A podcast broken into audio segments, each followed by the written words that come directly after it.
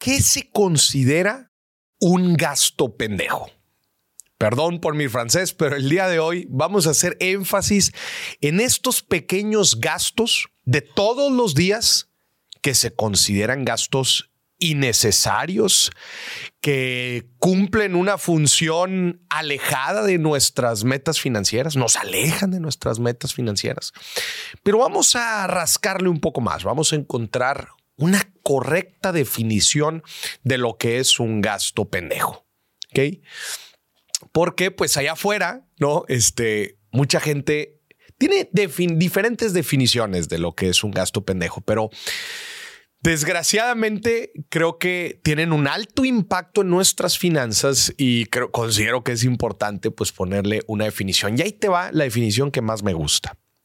Un gasto pendejo es un placebo financiero que te aleja de tus metas en la vida. Vámonos por partes. ¿Qué significa placebo financiero? Bueno, pues el efecto placebo.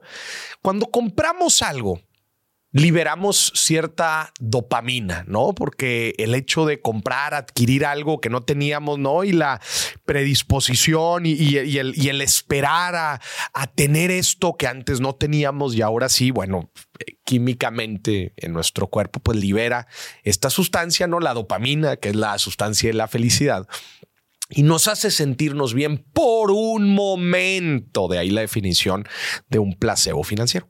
Pero después pasa algunos horas, días. ¿Y qué sucede? Pues resulta que ese pico dopamínico se vuelve a estabilizar y dejamos de desear tanto y nos damos cuenta que eso que adquirimos, pues sí, era nada más un golpecito ahí de, de dopamina otra vez, pero no tenía una trascendencia en nuestra vida. Y después la segunda parte de la definición, que es que nos aleja de nuestras metas financieras, porque cualquiera me pudiera preguntar, bueno, Mauricio, ¿cuál es el problema? Pues de adquirir cosas que me den eh, satisfacción en el corto plazo, que me den dopamina en el corto plazo. ¿Qué, ¿Qué importa si en el futuro no va a haber alguna trascendencia? No todo tiene que tener una trascendencia en el futuro. Y mira, te la doy a medias. Y por eso la segunda parte de la definición. ¿Se vale comprar placebos financieros? Siempre y cuando no le estén dando en la torre a tus metas y objetivos financieros. Te pongo algunos ejemplos. Oye, si te vas a comprar, no sé, un artículo de tu hogar que no necesites, una decoración ahí para tu mesa, por poner un ejemplo, pues es un gasto completamente innecesario pero ¿te lo podrías dar? Pues a ver, si no has ahorrado nada en todo el mes, ¿verdad? O no tienes completado tu colchón de emergencia, tu ahorro de emergencia, o no has empezado a, separar una lanita para alguna meta que tengas en el corto plazo, pues podríamos considerar esa compra, pues claramente como un gasto pendejo. Oye, Maurice, yo ya cubrí todos estos objetivos, ya cubrí todas estas metas, tengo mi ahorro en orden, tengo disciplina financiera, ¿me lo puedo comprar? Oye, quizás va a ser un placebo financiero, pero pues no va a tener repercusiones negativas en el futuro. Entonces dátelo, no pasa nada.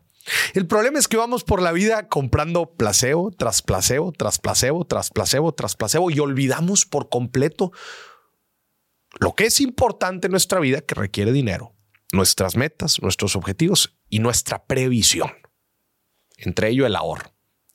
Entonces, un gasto pendejo lo podemos categorizar así. Un placebo financiero que nos aleja de nuestras metas. Un gasto pendejo no está del todo mal.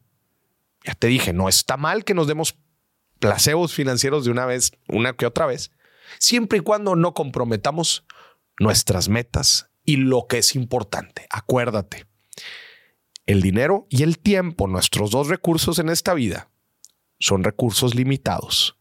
El juego se trata como priorizamos priorizamos nuestras necesidades y nuestros deseos para que alcance para lo que es importante.